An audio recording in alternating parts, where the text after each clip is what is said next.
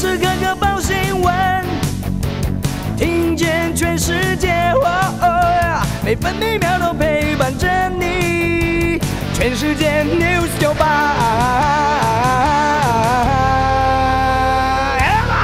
今天是十月二十九号，星期五。东北季风影响，台湾东半部地区和基隆北海岸有局部短暂雨，大台北地区零星短暂雨，其他地区多云到晴。南部地区午后有局部短暂阵雨。桃园到台南东南部，包含绿岛、蓝屿、恒春半岛沿海空旷地区，以及澎湖、金门，容易出现八到九级强阵风，临近海域风浪较大。北部白天预测气温二十到二十六度，中部二十二到二十八度，南部二十二到三十度，东部十九到二十七度，澎湖二十三到二十六度。现在台北、台中、台南、花莲都是二十一度，高雄和澎湖二十四度，宜兰十九度，台东二十二度。美国股市周高，标普白指数和纳斯达克指数再写新纪录。标普白指数上涨四十四点，来到四千五百九十六点；纳斯达克指数晋扬两百一十二点，涨幅有百分之一点三九，成为一万四千四百四十八点。费城半导体指数上涨七十八点，涨幅百分之二点三四，来到三千四百三十八点。道琼工业平均指数上涨两百三十九点，来到三万五千七百三十点。关心早报重点新闻，《中国时报》头版头条：美军人员在台湾。CNN 专访蔡总统，首度证实，大陆则是重申反对美台军事联系。美国会不会防卫台湾？蔡总统说有信心。台北市长柯文哲则评论，他看得心惊胆颤，应该先求和平。自由时报头版还报道，十一月二号在松绑 KTV 唱歌免戴口罩。集会人数不受限，坐双铁可以吃便当。不过，卫福部次长薛瑞元坦言，口罩生活很难结束。二十五年来最大调幅，行政院拍板，军工教明年调薪百分之四。联合报头版头条也报道，军工教明年调薪百分之四，月退金也要调，提拨十亿，七月调退休金。调薪所需经费要三百一十四亿，在野党批评选举考量。联合报头版还报道，美中台惊涛骇浪五个月，还原去年九月到今年一月，美中军事高层两度密电，蔡总统却高谈台美紧密友好。自由时报头版头条，蔡总统指称期盼习近平与台湾多对话，希望与中国建立和平关系，化解歧见。马英九贱卖党产案确定有二审，他被地检署收无罪判决之后，二十天之内提上诉。十一月二号到十一月十五号维持二级警戒，饮食放宽，集会人数上限取消。动资券、客庄券第三波开奖，总计六十万四千多人幸运中签。自由时报头版也以图文报道：东港银王饭汤好霸气。高级花枝、龙虾都有机会出现。另外，苏东隧道自行车停驻广场启用，三 D 彩绘墙每天上午九点到晚上九点，每半小时结合灯影投射十分钟。工商时报头版头条是：面板双虎前三季赚逾千亿，友达群创转型奏效，不受面板大格大跌影响，第三季都缴出大赚两百亿元的好成绩。工商时报头版也报道，军工教调薪百分之四，国营事业跟进。台烟酒率先表态，油电糖水也将比照，渴望带动民间企业加薪潮。运动等五个场域，十一月二号起免戴口罩。美国第三季 GDP 成长百分之二，近五季新低。中国大陆强力干预煤价，九天内重挫百分之四十七。经济日报头版是全版广告，提供零二版头条。蔡总统证实美军驻台协训，接受 CNN 专访，有信心对岸一旦武力犯台，美国、日本会以各自的方式协防。谈半导体，蔡总统认为展现台湾成就。关键内页消息，首先是党政新闻，《自由时报》欧洲媒体披露，外交部长吴钊燮将造访欧盟总部，欧盟则强调非政治性，外交部没评论。东亚高峰会，拜登批评中国对台胁迫危及和平。日本首相安田文雄也说，台湾台海和平稳定的重要性。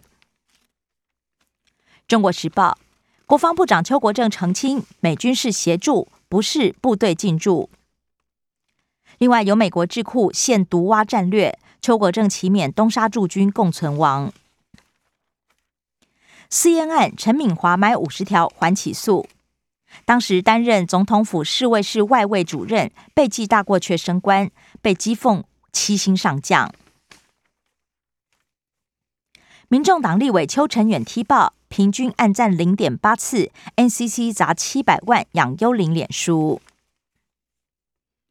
民进党砸重金力组公投通过，将投入五千八百万特别预算，悬挂看板，每人可以补助两万五。国民党全台接奖，周六起跑电视说明会，朱立伦、赵少康亲上火线。柯文哲批评绿营能源政策搞成政治题目，侯友谊呼吁中央应该承担核废料问题。联合报台中第二选区补选，明年一月九号投票。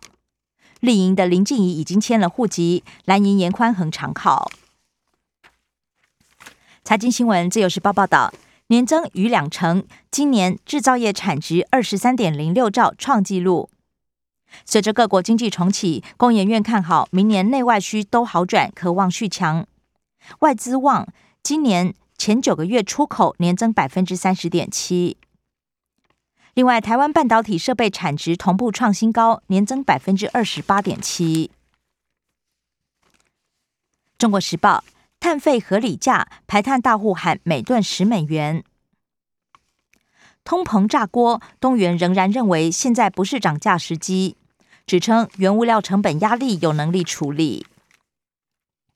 联合报：英特尔抢单锁定台积电客户，放化主攻先进制程，并且推出新 CPU 回击超维和苹果。国内基金投资共军三个月内必须出清。国际消息：自由时报报道，五费口服药莫沙东开放穷国生产，免权利金亚非一百零五国受惠，排除中、俄等国，而欧美正在审核紧急使用授权。医学期刊《刺哥针》刊登研究，抗忧郁药氟氟沙明可以减少五费住院风险。法国呛澳英美同盟，加剧印太紧张。印度试射烈火五洲际弹道飞弹，射程涵盖全中国。首度夜间试射，时值中印边界谈判陷入僵局。这枚弹道飞弹可以携带核弹头，射程五千公里。联合报：伊朗宣布下个月底前重返核谈判。核协议如果顺利，美国势必解除伊朗石油禁运，国际油价应声下跌。精密科学分析驳斥替身，南韩分析金正恩减重二十公斤。社会新闻自由时报报道，检方抗告成功，李义祥交保撤销。警察逮毒鸳鸯，竟然是议员的女儿，科技办案一网打尽。女性嫌犯的母亲议员石雪燕记者会致歉，宣称女儿女儿交友不慎，女儿则推称是媒体捏造事实。联合报勾结征信业者，高雄五名员警卖个资遭押，警戒清查。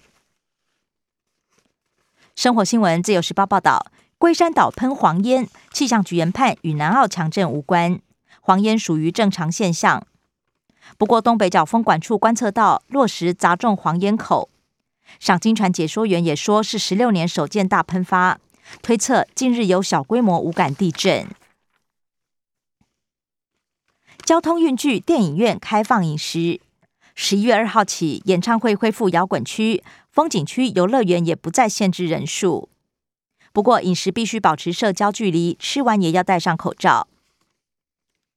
从业人员必须打过疫苗。无陪侍八大场所有条件复业，有陪侍的场所十一月十六号起开放。中国时报黄飘带行动悼念过劳猝死机师。